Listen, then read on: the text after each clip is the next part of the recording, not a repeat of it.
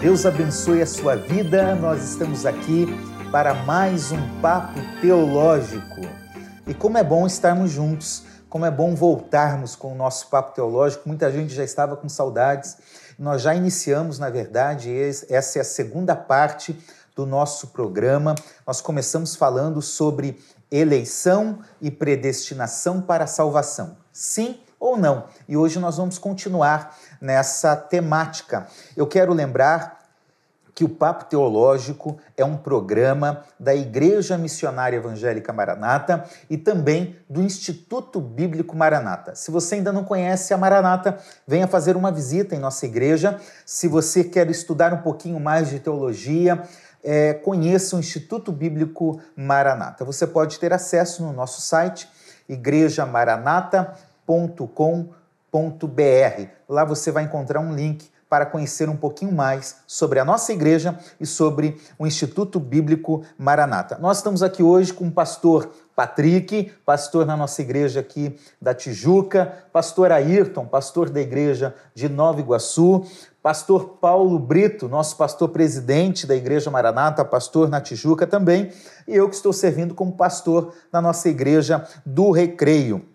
Lembro que você pode colocar a sua pergunta nos comentários e assim que possível nós vamos responder e disponibilizar as perguntas no nosso site. Então você pode deixar lá a sua pergunta. Se nós soubermos, nós vamos responder. Exatamente. Se não soubermos, nós vamos falar não sei, mas esperamos conseguir responder a sua pergunta. Pois bem, gente, a gente já começou o nosso programa anteriormente falando um pouquinho o que é eleição, o que é predestinação, o que é a visão calvinista, quais são os cinco pontos do calvinismo e quais são os pontos arminianos, né, até mesmo num contraponto à visão é, calvinista. Agora, Hoje eu tenho pergunta para vocês. E nós vamos começar então discutindo alguns assuntos, discutindo no bom sentido, né? falando sobre alguns assuntos. Olhando para esses pontos calvinistas, pontos arminianos, mas principalmente pensando na eleição e na predestinação, a primeira pergunta que eu tenho para fazer é o seguinte: tudo o que acontece no mundo foi predeterminado por Deus? Ou seja, é da vontade de Deus.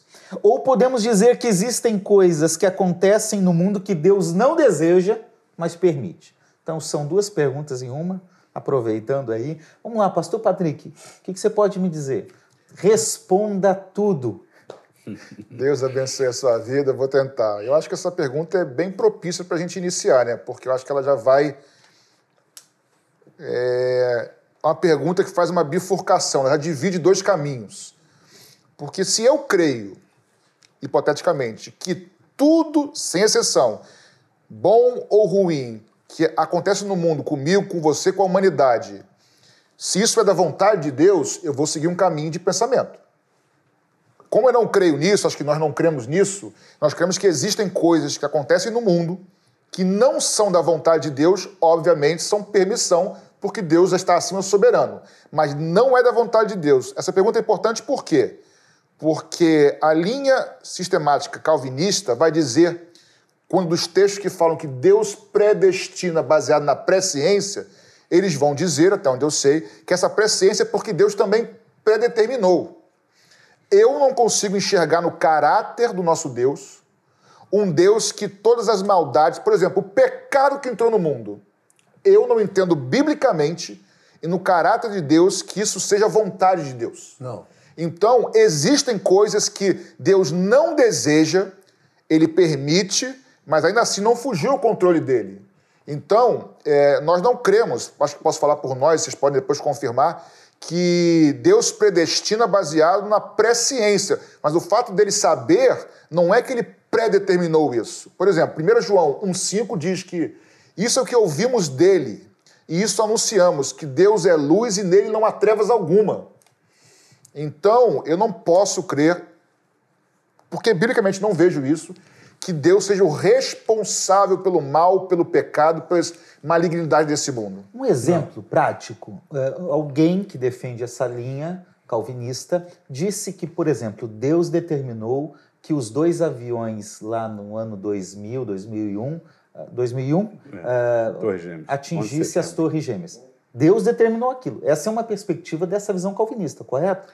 Não determinou uma coisa, determina todos os males da humanidade. Ou seja, Deus é um. Eu poderia adjetivar um ditador superior que faz o bem, faz o mal, faz tudo. Eu acho que isso é até uma visão muito mais veterotestamentária do que do Novo Testamento. Entendeu? Então, assim, eu não acredito, uma, uma visão que eu digo parcial da revelação progressiva. À luz do Novo Testamento, principalmente, não é o caráter do Deus que eu creio. Eu acho que é por aí, né? Lógico. O pecado, né? por exemplo, nessa visão, há necessidade de se afirmar que o pecado foi determinado por Deus. Provém de Deus Sim. também. Provém de Deus. É Para mim é um absurdo. É, eu acho que 1 João 2,16, eu até abri aqui, eu acho que vale a pena a gente ler, porque tudo o que há no mundo, os desejos da carne, os desejos dos olhos e a soberba da vida, não procede do Pai, mas procede do mundo. Ou seja, não procede da vontade de Deus. Não dá para aceitar que Deus determinou o pecado. Não. Dá, pastor Paulo? Não. Não, Deus não determinou. Pelo contrário, ele sabia que o homem ia pecar, porque ele sabia de tudo. Mas assim mesmo, ele não interferiu no desejo do homem, na vontade do homem. O homem é livre para fazer as suas escolhas. Deus não permite, Deus não, Deus não aceita algumas escolhas que os homens fizeram. Mas assim mesmo, ele não impede que nós a façamos, porque ele nos fez pessoas livres. Existem dois conceitos aí, vontade diretiva. Nós acreditamos na vontade diretiva. Há momentos que Deus direciona algo porque ele intenciona algo, correto? Isso a gente pode chamar de vontade diretiva. Mas também a vontade permissiva. Há momentos que tudo bem, aquilo está acontecendo por uma escolha humana, uh, por uma decisão equivocada de alguém, mas Deus permite aquilo, mas não que seja a sua vontade. Certo. Na verdade, tudo é permissão de Deus. Nada acontece sem que Deus permita, creio. Estou errado nisso, raciocínio? Não. Não. não. Deus é soberano sobre tudo, mas nem tudo é vontade dele, deseja. Sim. De novo, do, do, do programa passado. Ponho antes de vocês o bem e o mal, a vida e a morte. Escolham, pois, a vida.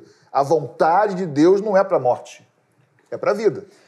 Pastor Ayrton, agora vamos pensar aqui. Pré-ciência é sinônimo de, de predestino, de predestinar? É, eu, eu ficaria imaginando uma tradução de Romanos 8, 29, sim. Ao que Dantes destinou, a este predestinou. Cabe na cabeça de alguém uma tradução? Ao que predestinou, a esse predestinou? claro que os termos prognóstico é saber antecipadamente. Prognóstico é o quê? Só para ajudar? É saber então, antecipadamente. Que é o termo no grego para pré-ciência. Pré-ciência, gnóstico conhecer, Deus sabe. Então Deus sabe antecipadamente e por isso predestina. Eu fico, a tradução de Romanos 8, 29 ficaria assim. Mas, como o pastor Patrick falou, é, gente, se a gente atribuir que Deus só pode saber, por exemplo, Apocalipse, do que vai acontecer, e tudo que Deus falou sobre o futuro, ele só pode saber porque ele fez acontecer, vocês já imaginaram qual seria o caráter de Deus? Você imagina Deus dizendo que Davi vai cometer um negócio e que vai acontecer depois uma situação drástica com o filho, e isso só aconteceu? Então Deus predestinou que Davi adulterasse, Deus predestinou que Urias fosse morto, Deus predestinou que Absalão fizesse, e Deus é bom. Dá para você imaginar um caráter de fazer maldade, fazer maldade, fazer maldade, fazer maldade, e você diz assim, mas ele é bom. Porque é isso, esse é o princípio. Isso é incoerência. Incoerência. É, Deus é justo, Deus é justo, ele faz justiça. Olha só, vamos imaginar. Se eu sair aqui e, e uma pessoa que tem problema na cabeça, né, tem uma deficiência mental, ela me dá uma paulada na cabeça e eu fico lá jogado e morro, ela não vai ser condenada, ela é inimputável, não pode ser imputada a ela. O homem consegue ser mais justo do que Deus. Do que Deus. Porque o homem consegue enxergar que alguém não tinha consciência do ato que estava fazendo e por isso ele não será condenado por aquele ato. E Deus não consegue fazer isso, porque Deus predestina que ele vai cair, predestina que ele não terá condição de responder sim ou não, depois Deus vai julgá-lo pelo que ele fez mas ele não tinha condição, cap- capacidade de fazer, e depois Deus diz que ele é justo. Ele Então o homem consegue ter um princípio mais, Mais justo. justo. do que o próprio Deus. Isso é incoerente. Incompa- é inco- impossível. Incompatível com a verdade. Então, presciência, a gente só pode entender que Deus fala antecipadamente, sendo ele um caráter bom, justo, perfeito, de amor, se ele já sabe as escolhas que as pessoas farão e ele alerta sobre essas escolhas. É a única explicação junto ao caráter de Deus. Exatamente. Na verdade, a gente está, então, é, afirmando uma posição contra esse determinismo, pastor Paulo. Exatamente. Porque é um determinismo. É. Por mais que eles não gostem muito que a gente use esse termo, mas é o termo. Né? Se, se é, essa predestinação está confundindo com presciência, então é algo que já está tudo é, determinado. Há, um fatalismo, inclusive, para o mal, porque foi determinado por Deus. A gente pode lidar A com o verdade é que determinismo? a presciência de Deus é um fato, mas Deus não determina, porque se ele determinasse, nós não teríamos livre-arbítrio. E o problema base, basal dessa discussão é: tem o homem livre-arbítrio para escolher ou não? Se o homem não tem livre-arbítrio, ele é inimputável. E o inferno deveria ser para o, o diabo e seus anjos, não para a humanidade, porque ela não tem capacidade de, de escolha. Mas nós existe inferno porque o homem pode escolher ir para lá. Pode rejeitar a Pode salvação. rejeitar a salvação. Pastor, se o senhor consegue imaginar que é, todos os estupros, assassinatos, todo o mal que a gente conhece nesse mundo, que a maldade impera, e a gente imaginar que isso, o holocausto, que Deus ordenou que acontecesse aquele massacre, e depois nós vamos dizer que Deus amava cada uma pessoa que foi queimada, não é o amor salvífico, não. Porque Deus ama de duas formas. É um amor para salvação e um amor geral. Mas ele pega aquele indivíduo, queima ele, joga no inferno. Eu imagino uma pessoa Queimando no isso. inferno. Muito obrigado, Senhor, porque o Senhor me amou. me, me amou para estar aqui. né? Mas vamos é lá. Qual é a razão que muitas vezes se atribui para falar que isso acontece nessa outra linha que nós não acreditamos? Deus é soberano. A gente não vai entender nunca. Mas a gente pode falar que um atributo, que um, um- um- algo em Deus, a soberania de Deus é maior do que os outros atributos de Deus? Maior? É maior do que a justiça de Deus, do Não. que o amor de Deus? So- ser soberano anula a justiça e o amor? É tanto soberano quanto é amor, quanto é justo, quanto é santo. É Se- o próprio Deus. Se nós tivermos um atributo de Deus que é claro o que ele é, Deus é amor. Exatamente. Se fosse para colocar numa hierarquia, Se fosse para colocar, nós cremos que Deus é o único que consegue ser 100% justo, 100% amor, 100% soberano, 100% misericórdia. Aliás, essa é a única explicação para Jesus ter que ter vindo. Porque se Deus é soberano e ele não deve, é, é, na prestação de contas aos seus outros atributos, ou seja, amor, misericórdia, e soberania e o restante aqui embaixo, ele poderia simplesmente projetar a queda, projetar tudo e depois esse grupinho é meu. Jesus, Deus se fazer homem e dizer que é porque ele ama essa humanidade caída. Olha só, Deus se fazer homem é o maior milagre que existe. Da encarnação. E, pra, e, e o pai assistir aquele sofrimento todo. E, e ao ponto do, do- Diz o texto né, que o pai está lá, né, quando né, ele faz aquele brado e o pai, e aquele, aquela aflição toda. Mas isso aí, Deus é soberano. Por que Deus estava com vontade de torturar Jesus? Não. Aliás, pastor Ailton, me fez perceber algo aqui muito interessante. Nessa visão é, determinista, a obra da cruz é um mero instrumento. Sim. É uma causa secundária. Ela não é a causa da salvação, porque já foi determinado lá. Isso está no, no livro deles. É, é a ordem dos decretos. Na ordem dos decretos, a, a ordem de Jesus vir ser o Salvador é, é depois. Então você, você coloca a obra da cruz como ah, tudo bem, é só um meio para o fim. Né? E nós cremos que Deus, ele é sem, Deus só pode cumprir o seu amor, já que todos tinham pecado, se a sua justiça é 100%, quando ele mesmo, que é o único, porque nenhum homem poderia fazer isso, já ele me ama tanto que ele venceu o meu redentor. Isso é a maior prova que Deus não pode abrir mão de nenhum dos seus atributos. Ele consegue ser 100% tudo. E a gente olha para a obra da redenção, a única explicação: ele ama o mundo mesmo. E cada convite gracioso de Deus, eu amo vocês, voltem-se para mim, é, é, não endureçam os seus corações, eis que estou à porta e bato. Cada convite tem que ser sincero, porque senão não há sinceridade em Deus. E se não há sinceridade em Deus, quem não me garante que Deus está fazendo isso tudo e no final ele chega lá e diz assim: já que é a soberania dele, não presta conta nenhum de seus atributos, depois que todo mundo chega lá, eu enganei vocês, tá? Eu enganei, eu, eu, eu fiz que nem Judas com vocês. Vocês desfrutaram um pouquinho, depois tirei a graça de vocês geral e agora e é tudo manipulado. tudo manipulado. Olha, esse não é o Deus da Bíblia. Não é. É interessante que a pergunta do pastor Assir se um atributo pode se sobrepor sobre o outro, né? No programa passado, o pastor Paulo citou a frase que antes de Deus dizer haja luz, ele disse haja, haja cruz. cruz. Deixa eu pegar essa palavra, essa frase, porque é interessante, porque você também citou que é, o projeto, quando a gente falou sobre predestinação para a obra de Cristo, para Cristo, foi, a decisão foi feita antes da fundação do mundo. Por quê? Eu entendo o seguinte, é, vamos chegar na cruz. Deus é o legislador, ele é o judiciário, ele é o executivo. É ele cria as leis, ele no final vai julgar de acordo com as leis que ele criou, e no final ele vai condenar e executar o que ele julgou das leis que ele criou. E Cristo é o advogado de defesa. E vamos lá, exatamente. e aí a questão é a seguinte: quem criou as leis espirituais? Foi o próprio Senhor, na eternidade. Uma delas é, por ele ser santo, quem morrer, quem, quem pecar, perdão, vai morrer afastado de mim está. Todos pecaram estão destituídos da glória de Deus. Porque Deus é santo, perfeito, ele é luz e nele não há trevas, quem está em trevas não tem comunhão com ele. Ponto. É uma lei espiritual. A outra, para vencer a morte, se vence com vida. E a vida está na carne. É um princípio bíblico. A vida está na carne do animal, do homem. Então, sem derramar sangue, perdão, a vida está no sangue, tá? Sim. A vida da carne está no sangue.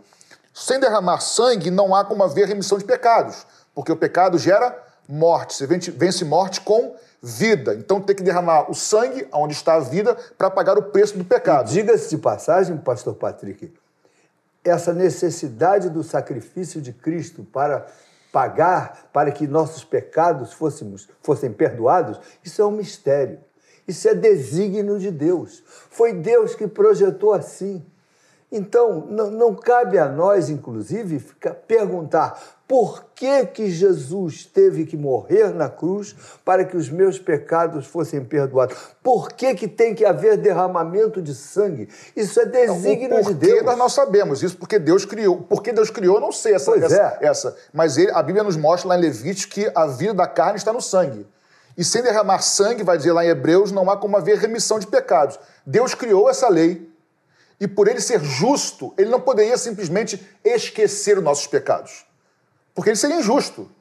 Se alguém, eu sempre digo isso, um exemplo que eu ouvi que é perfeito. Se eu, alguém violenta minha irmã, aí pegam o culpado e levam para o tribunal. Aí o juiz julga, advogado de, de, de, defesa defende, o outro condena, o juiz fala assim: ó, realmente fulano é culpado de violentar a, a minha irmã, a irmã do Patrick. Mas eu, como sou um juiz bom e amoroso, vou absolvê-lo. Isso é justo? Não, Não é justo. E Deus é justo, mas também é amor. Ou seja, na cruz. Considera a bondade e a severidade Ou de Deus, seja, Romanos na 11, cruz do Calvário, a, antes de haver luz, dizer luz, haja cruz. Na cruz do Calvário nós vemos a junção da justiça de Deus, porque alguém tinha que pagar o preço. Porque se ele simplesmente nos absolvesse, estaria sendo injusto. Então alguém tinha que pagar o preço dos nossos pecados. E onde está o amor de Deus? Ninguém podia fazer isso, não ele próprio. Verdade. Aí ele vem ao mundo e morre em nossos lugares. Então, quando Deus falou, vou criar a humanidade, ele já sabia, porque quem ama dá liberdade, quem ama não escraviza. Exatamente. Então, Deus dá liberdade ao homem, só que se eu der liberdade ao homem, conjecturando aqui, eles podem cair. Então, eu vou ter que ir lá resgatá-los, porque ninguém pode fazer isso. Aí é depravação total, todos vão estar perdidos. E aí Deus vem, haja cruz antes de haver luz. Então, isso faz parte do projeto de Deus, não a queda não pecado, mas resgatar e salvar o homem. Então eu, eu, vejo que na cruz é a junção do amor de Deus, da soberania de Deus E da justiça, justiça de Deus. de Deus. A cruz, a cruz é o centro. Igualzinho. A soberania não está acima dos Não outros está dois. acima.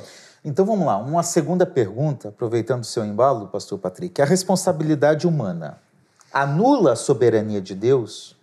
Porque a gente está falando aqui que a gente concorda com a soberania, mas também concorda que há uma participação humana, há uma responsabilidade humana nesse processo. Então, uma anula a outra, a responsabilidade que nós, de, de escolha, pode anular a soberania de Deus? Deus deixa de ser soberano ou ele é menos soberano porque há uma que eu posso participação humana?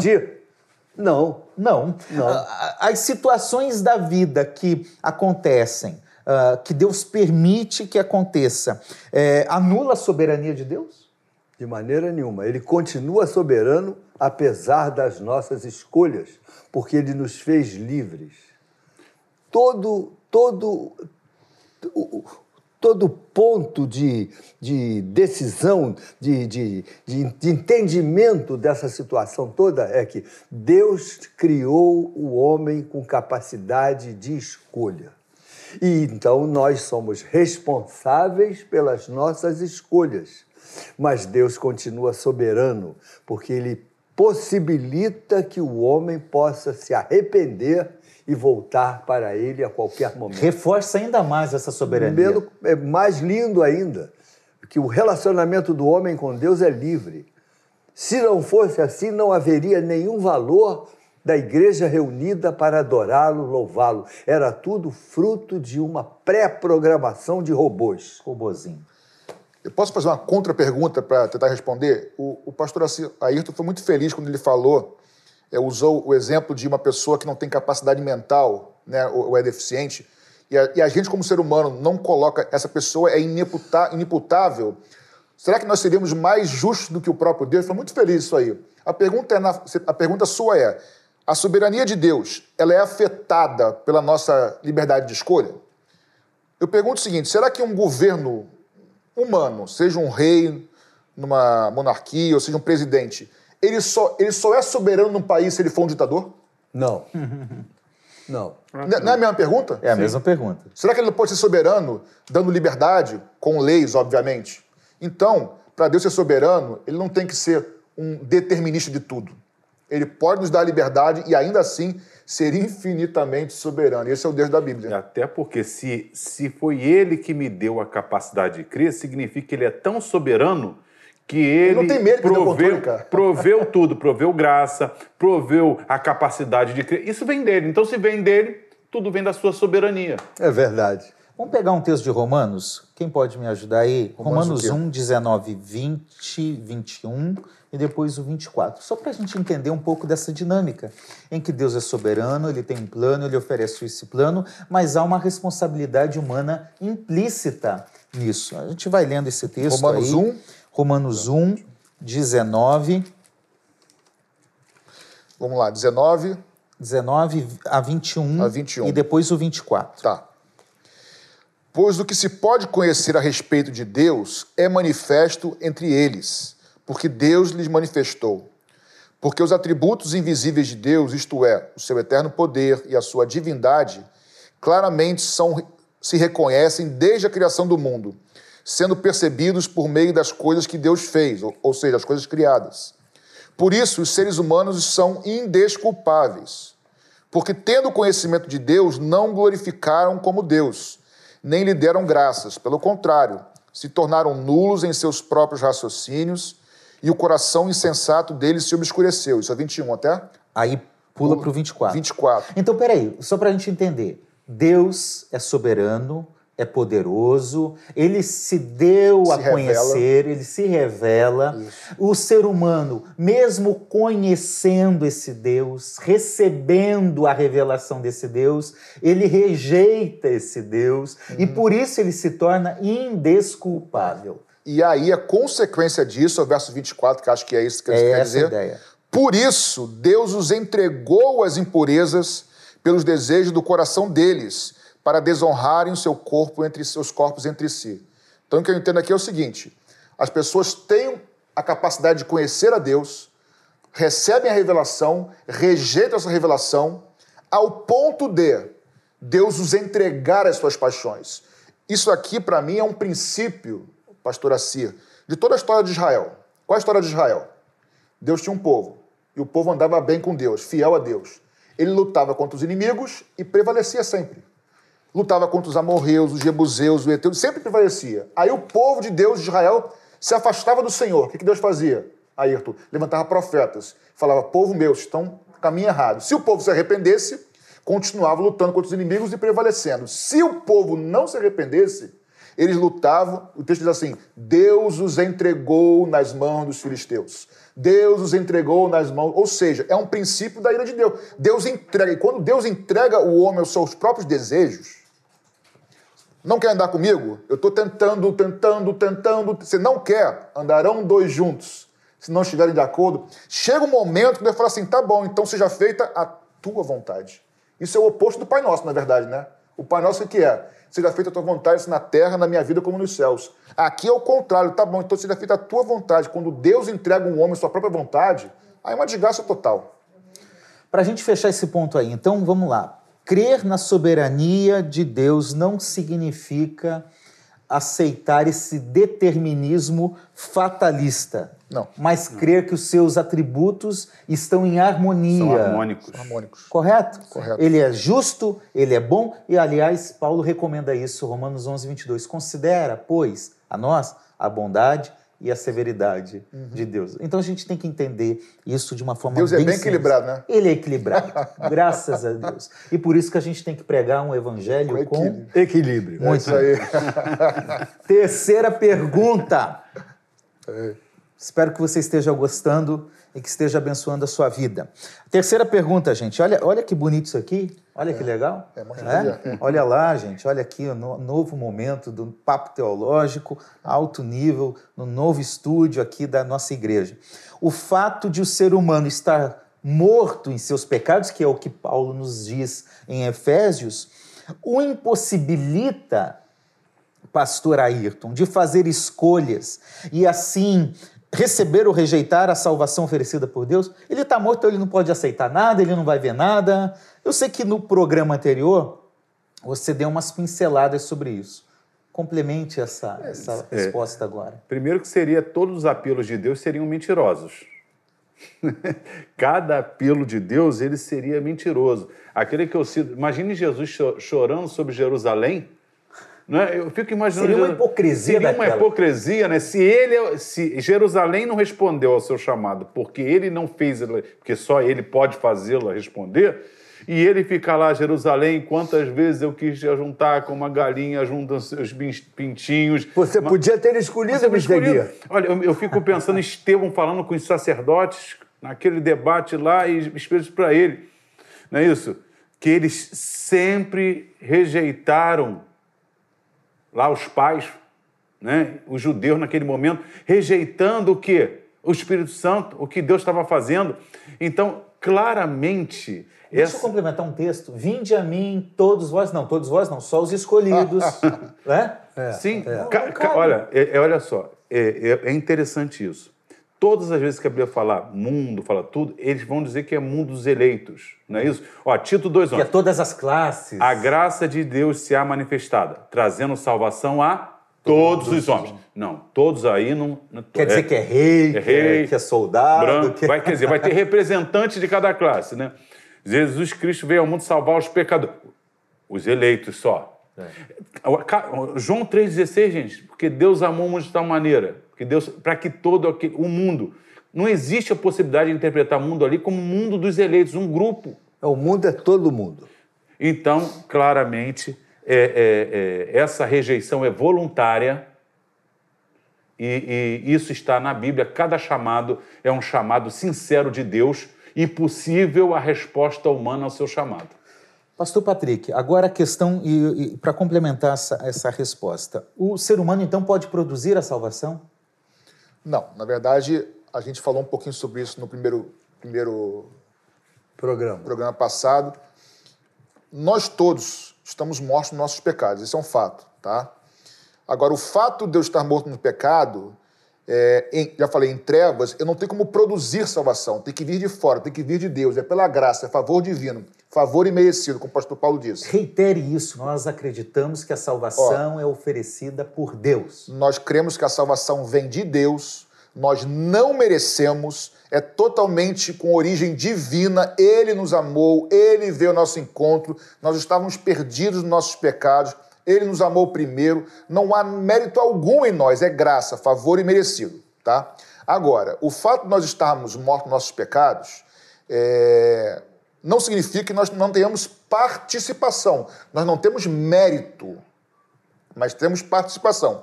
Agora, o que me chama a atenção é o seguinte: para a linha calvinista, pastor Assir, eles creem que é, o homem, a própria fé, nem, Deus predeterminou. Só que a doutrina do Novo Testamento é o seguinte: eu ouço a mensagem, eu estou perdido, certo? Eu ouço a mensagem, eu estou morto.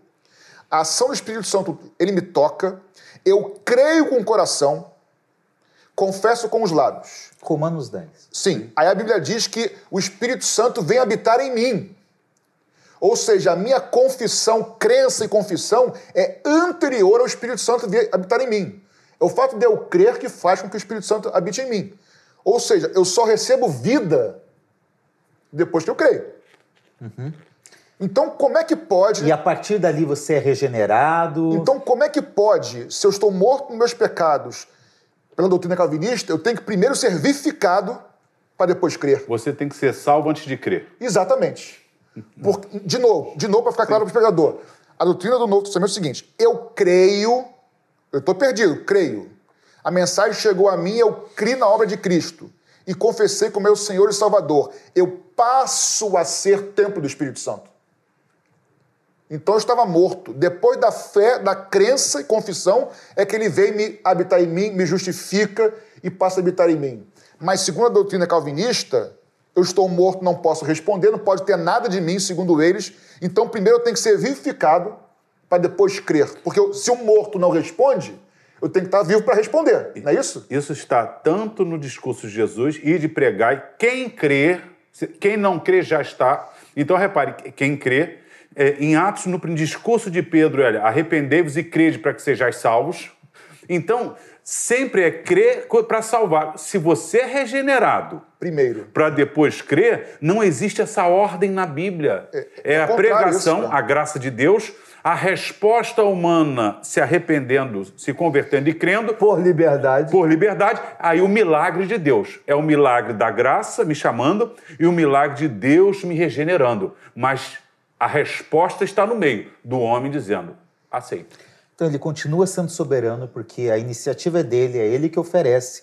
Ao ser humano cabe a capacidade de escolher, mas não de produzir a salvação. Que foi dada por Deus. Que foi dada por Deus. Muito bem. Então, uma quarta pergunta agora, Pastor Paulo. Por que Deus elege e predestina alguns homens diferentemente de outros? Em que se baseia a sua, a sua escolha? É sua predeterminação, predestino ou pré-conhecimento?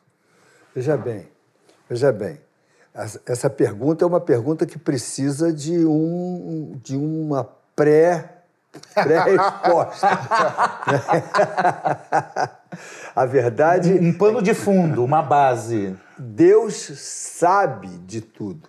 Ele, é, ele sabe. Deus, Deus conhece o, o passado, o presente e o futuro ele, ele, por conhecer presente, passado e futuro, ele sabe quem um dia vai aceitá-lo, vai crer nele, vai ter o seu nome escrito no livro da vida.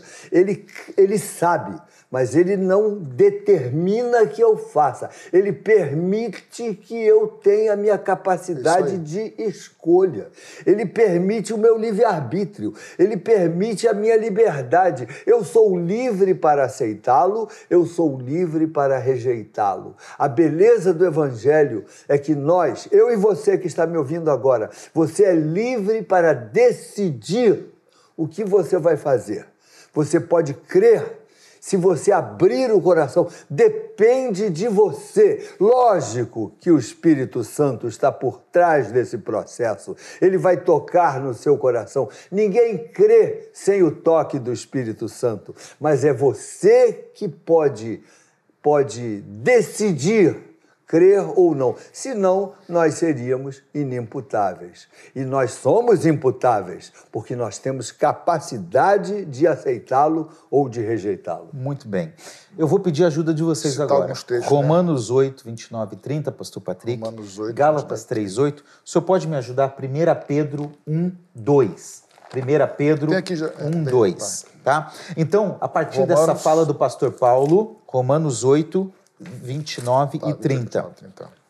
A, a eleição e a predestinação, esse destino prévio, traçado por Deus, então está baseado em sua presciência, em seu pré-conhecimento. E não é porque ele teve que voltar lá para ver, é porque ele está aqui, está lá e está no futuro. Ele é atemporal.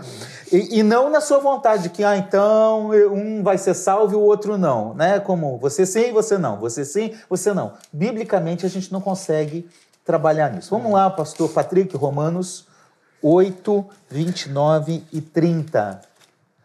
Pois aqueles que de antemão conheceu, aqueles que de antemão conheceu, ele também predestinou para serem conforme a imagem do seu filho, a fim de que ele seja o primogênito entre muitos irmãos.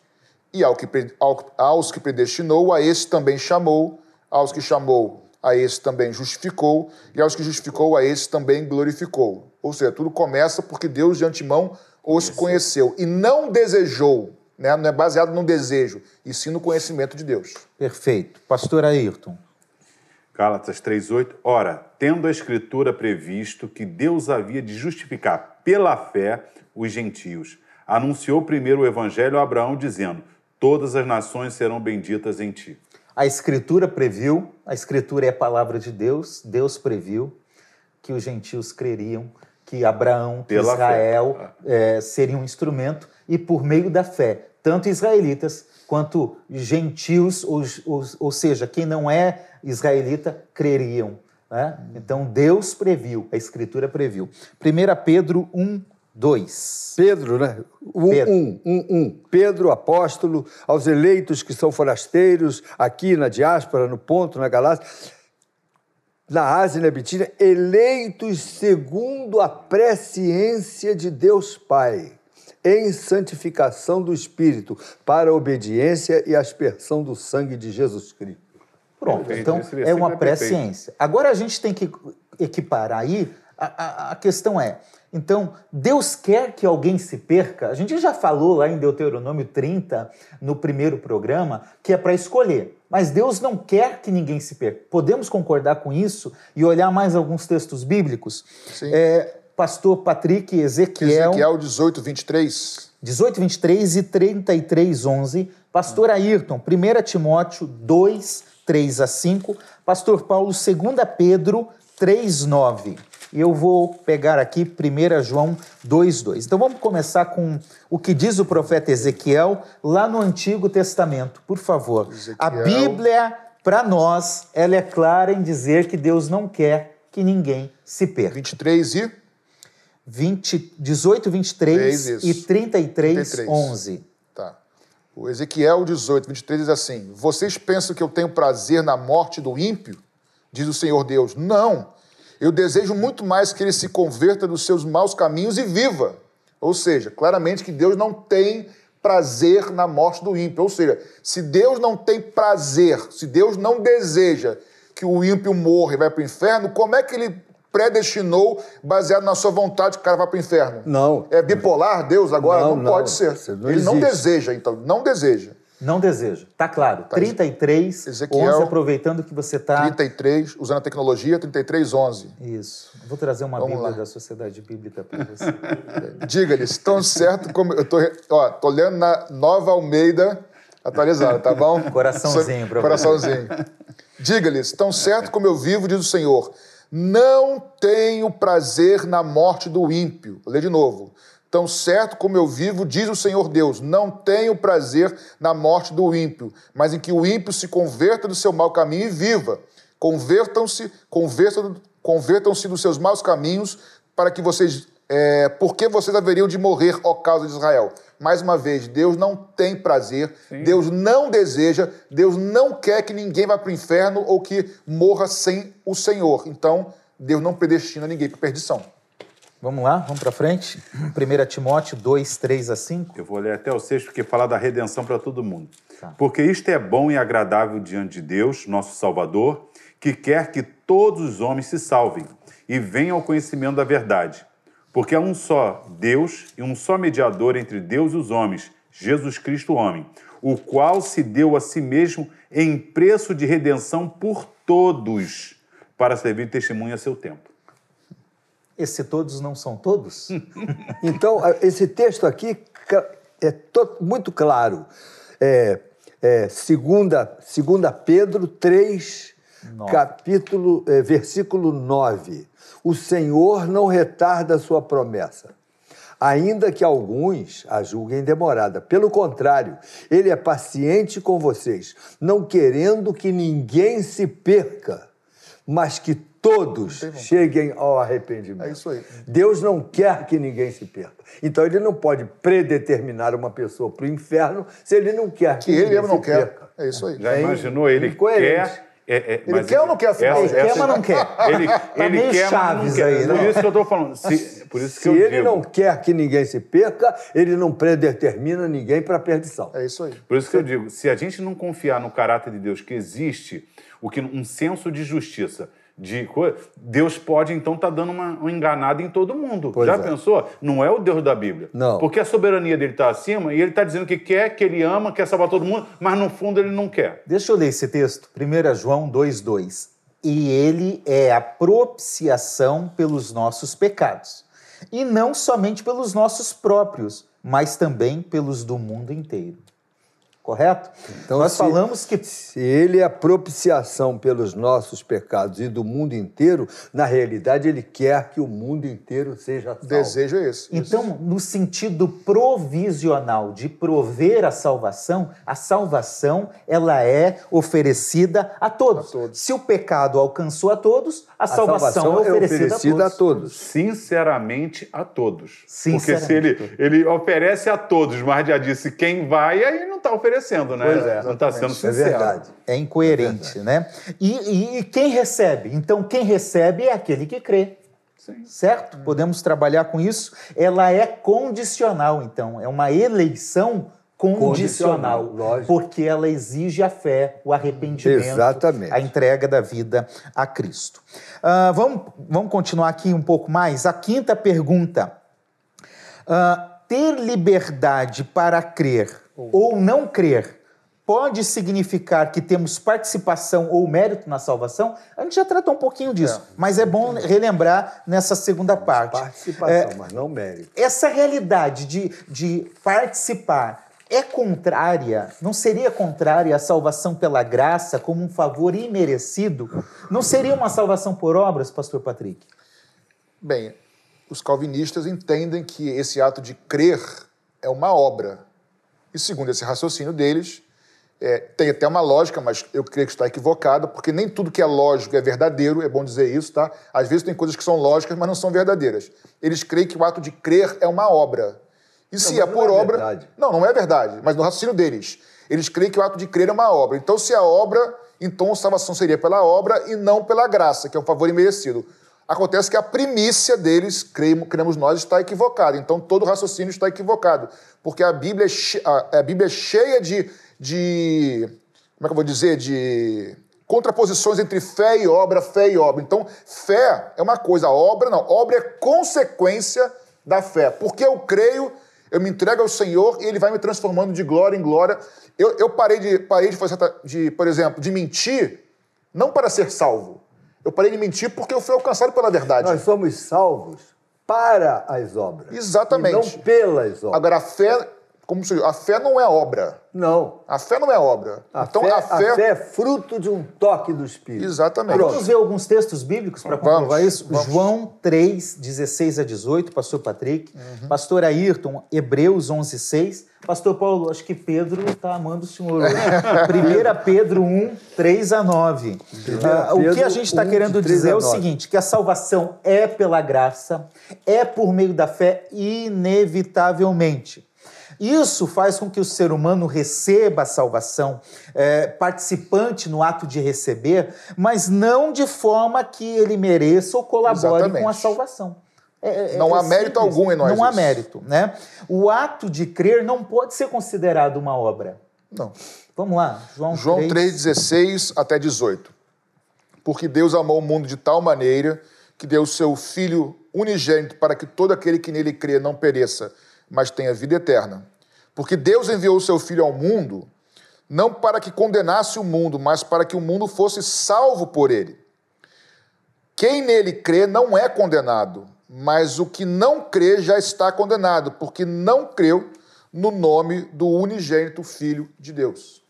Acho que não precisa nem explicar muito, Só né? se desenhar, né? Só se desenhar. Deus ama, vem ao mundo, salva. Ele quer que o mundo seja salvo por ele. Por isso ele veio ao mundo. E agora o caminho é creia. É, exatamente. Vamos lá. Hebreus 11, 6, né? Sem fé é impossível agradar a Deus, porque é necessário que aquele que se aproxima de Deus creia que ele existe e é galardoador dos que o buscam. É necessário. É necessário que quem se aproxima creia. Aquele que ouve, recebe, vai se aproximar, é necessário que ele creia. É algo que o ser humano faz. Ele se arrepende e crê. 1 Pedro 3 até o 9, pastor. É um texto um pouco mais longo, É. mas eu acho que vale a pena a gente dar uma lida no contexto. Bendito seja o Deus e Pai de nosso Senhor Jesus Cristo, que, segundo a sua grande misericórdia, nos regenerou para uma vida, viva esperança, mediante a ressurreição de Jesus Cristo dentre os mortos. Para quê? Para uma herança que não pode ser destruída, que não fica manchada, que não murcha e que está reservada nos céus para vocês, que são guardados pelo poder de Deus mediante a fé, para a salvação preparada para ser revelada no último tempo. Nisso vocês exultam, embora no presente, por breve tempo, se necessário, sejam contristados por várias provações, para que, uma vez confirmado o valor da vossa fé que vocês têm, muito mais preciosa do que o ouro perecível, mesmo apurado pelo fogo, resulte em louvor, glória e honra na revelação de Jesus Cristo. Mesmo sem tê-lo visto, vocês o amam. Mesmo não o vendo agora, mas crendo nele, exultam com uma alegria indescritível e cheia de glória, obtendo o alvo dessa fé, a salvação da vossa alma. A fé que nós expressamos tem um alvo, a salvação. Exatamente. E a fé é, o- é o- é o- é esse,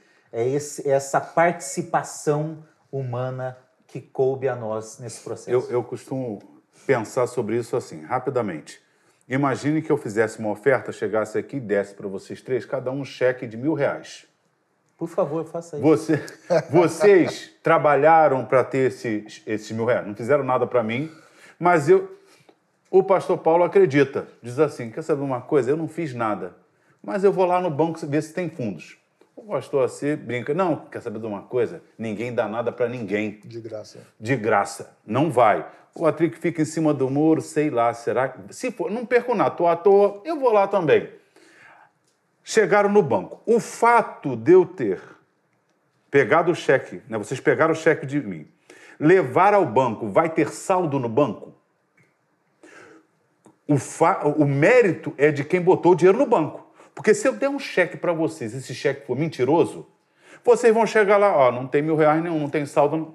O mérito é meu, que botei o dinheiro no banco, Exatamente. e o de vocês não é mérito, você não fez obra nenhuma para receber. O que, que você tem? lá. Você somente, um decidiu dizer, não, eu não, Eu eu não tenho nada a perder, É, Eu vou eu vou. eu não me fiz nada, mas eu vou. Quando você vai lá e saca o cheque, não foi o cheque que gerou o saldo, mas foi o que eu fiz que gerou o saldo e você apenas porque acreditou, recebeu. Recebeu. Então preste atenção: fé, arrependimento e conversão não salvam. Eles só são instrumentos para receber o que tem de saldo. O sangue de Jesus é o saldo do banco. A pregação é a oferta. Ele rejeitou, os dois aceitaram, mas só existe salvação porque há sangue para me salvar. A fé, arrependimento e crer só se apossa de algo que existe. Se não tivesse sangue de Jesus, Não teria a salvação. proposta seria a mesma, eu chegaria todo feliz. Ó, eu criei, me arrependi, é, é, é, me converti, agora estou aqui. Mas não tem saldo na conta. Só existe salvação por graça, sangue de Jesus. e nós, o nosso ato, não é ato meritório, Não. mas é Tem participação. Né? participação de receber E obediência. o saldo, obediência, o saldo que já existe. Muito bem. Queria agradecer a ele, porque nesse segundo exemplo eu, eu fui pro céu, porque no primeiro eu fui pro inferno, né, cara? Graças a Deus. Obrigado, viu? E a gente pode pegar o cheque ao término do programa. É, sem problema. exatamente. Vamos para a última pergunta? Vamos. A pergunta é: a partir de tudo que nós falamos, é possível alguém alcançado pela graça, que recebeu a salvação, retroceder e, conforme é o dito popular, perder a salvação? O perder a salvação é um dito popular, né? Vamos pensar aqui em retroceder, ou o termo que biblicamente é utilizado, cair da graça. É possível? Infelizmente, é possível a pessoa que trilhou por um período, que creu, que, que, que foi discípulo, ele, ele pode, teoricamente, é, apostatar da fé. A Bíblia fala de pessoas que apostataram da fé. Ora, você só apostata de alguma coisa se você a tinha antes Lógico. Sim. e rejeitou depois. Então a Bíblia tem uma passagem que pessoas que eram que tiveram a, a experiência com Deus foram iluminados e caíram. Ora, então cair é possível. Lógico que aquele que cai, ele pode se arrepender. Ele pode voltar ao primeiro amor. Ele pode pedir perdão. Deus sempre perdoa o que se arrepende. Mas se a pessoa quiser voluntariamente se afastar dos caminhos do Senhor, Jesus não vai obrigar ninguém a ir para o céu na marra. Só vai para o céu quem quer. Vamos pegar alguns textos Vamos, bíblicos? vamos. lá? Gálatas 5,4, pastor Patrick, por favor. Ah, pastor Ayrton, Hebreus 6, 4 a 6 e do 10, 37 a 39. Duas partes em Hebreus. Pastor Paulo, o senhor consegue imaginar qual é o livro bíblico que o senhor vai ler? Pedro. Pedro. Se- Segunda Se Pedro. dava certo. Não dava certo.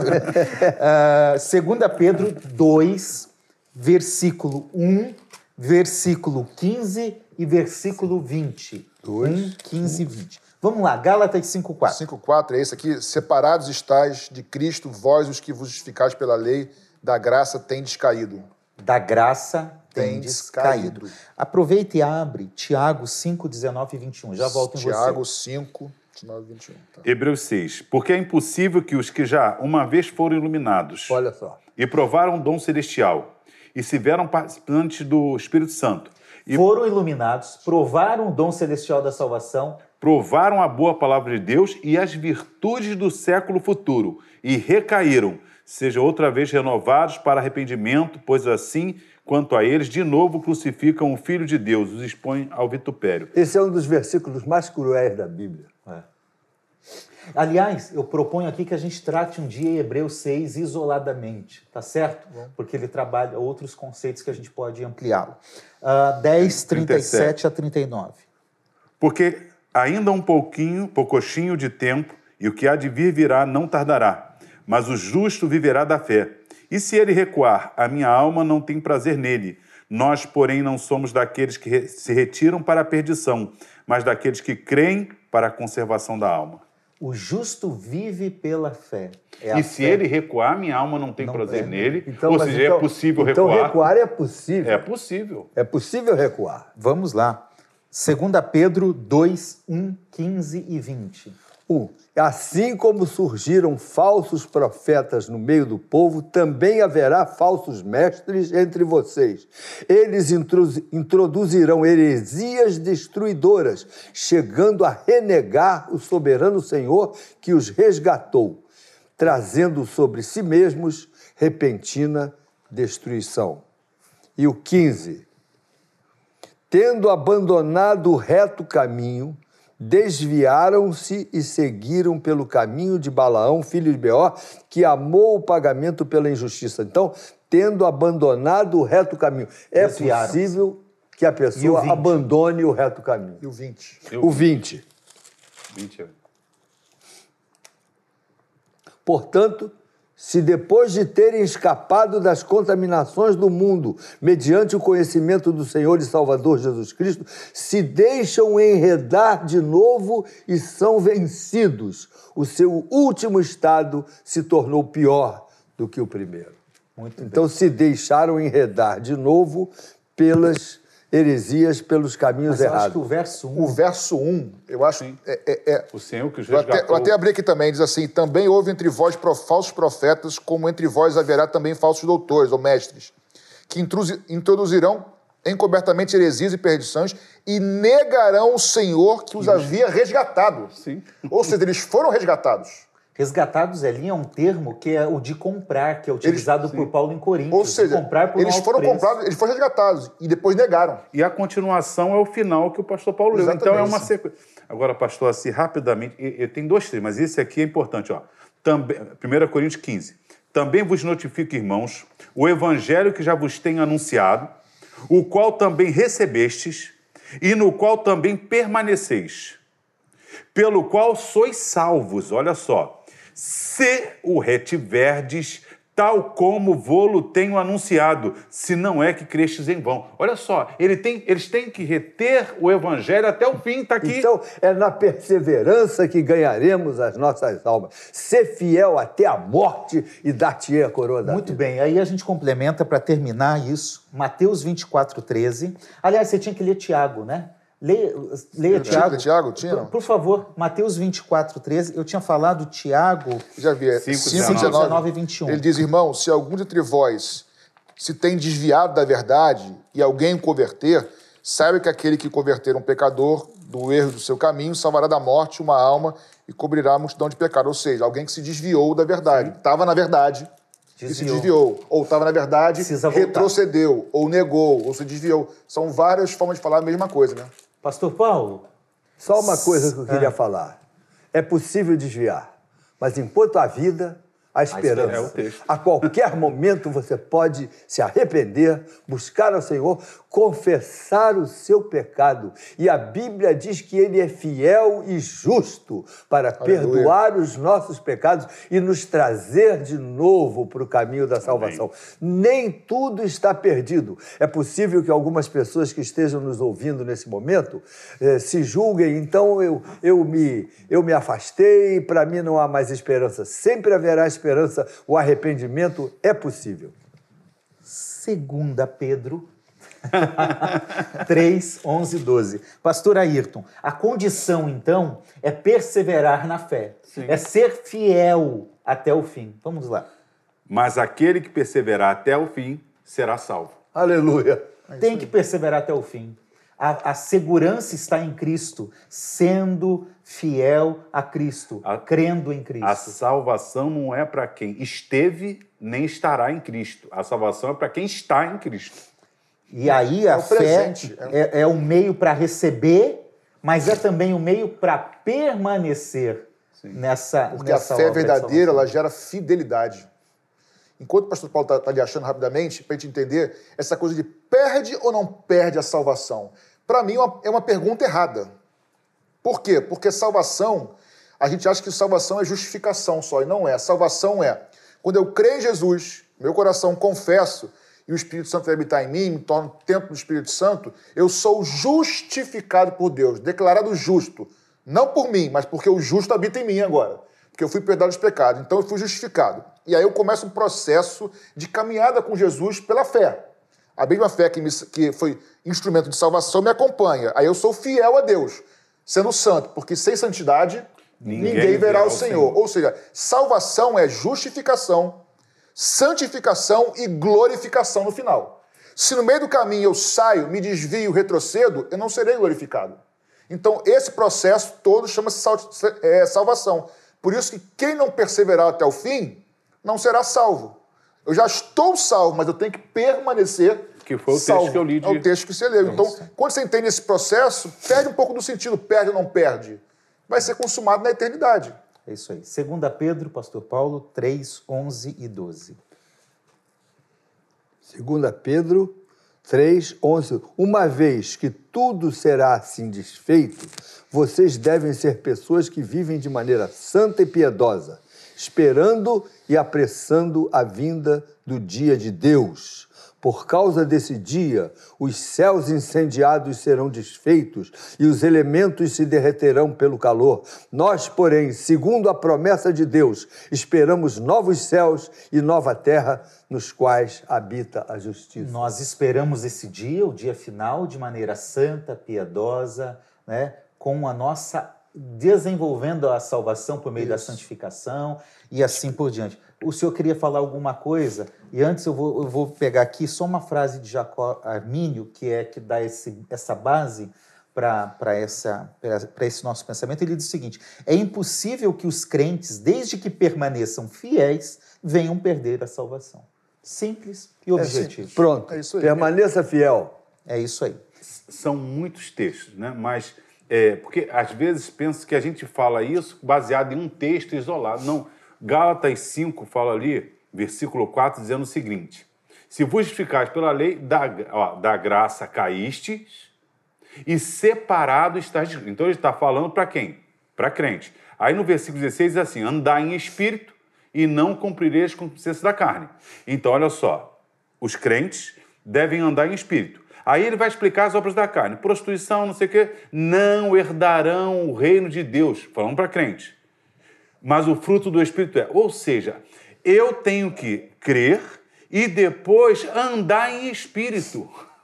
É isso. E se eu voltar para as obras da carne, prostituição aqui que está lá, 19, 21 de Gálatas 5, não vou herdar. Tanto ali como 1 Coríntios capítulo 6, fala claramente, quem pratica isso não, não herda. herda. Muito bem. Exatamente. Nós fazemos uma promessa a vocês aqui, nós vamos tratar dois textos bíblicos em programas futuros.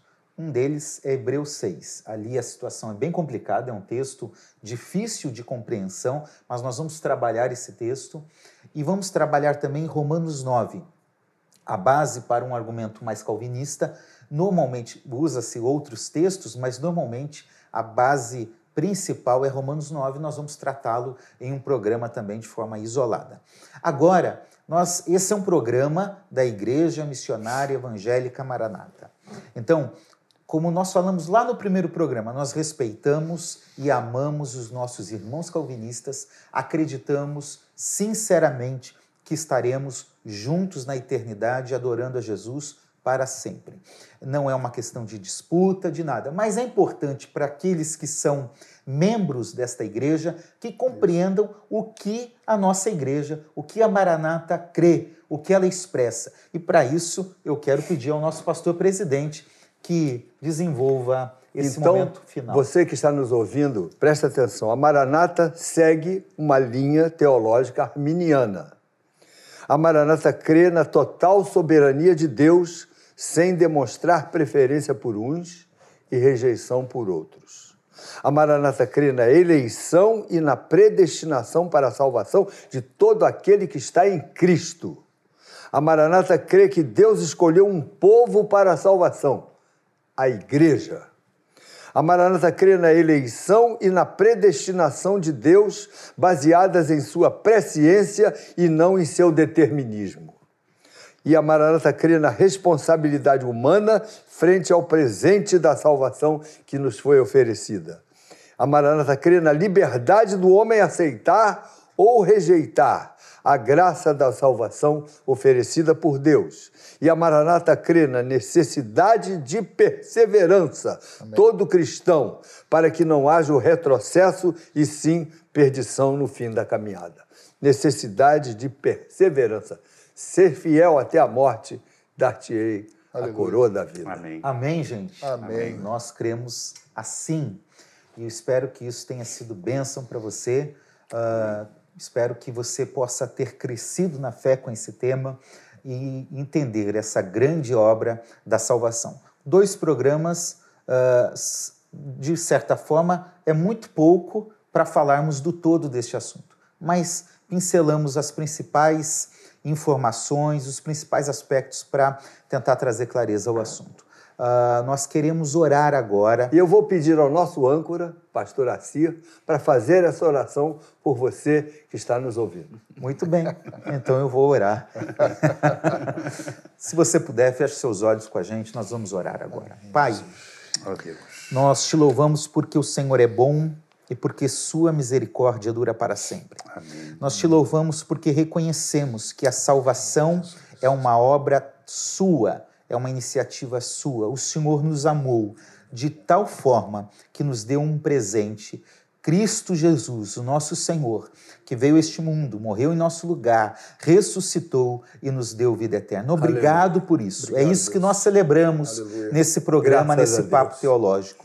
Também oramos agora por cada espectador, por cada Amém, pessoa, por cada família. Pedimos que aqueles que têm agora algo a apresentar ao Senhor, uma necessidade, que o Senhor, em sua soberania, em sua graça, em sua misericórdia, olhe por nós, olhe por todos nós e atenda a nossa oração. Traz cura, libertação, transformação àqueles que precisam. E assim nós glorificamos e exaltamos o teu nome.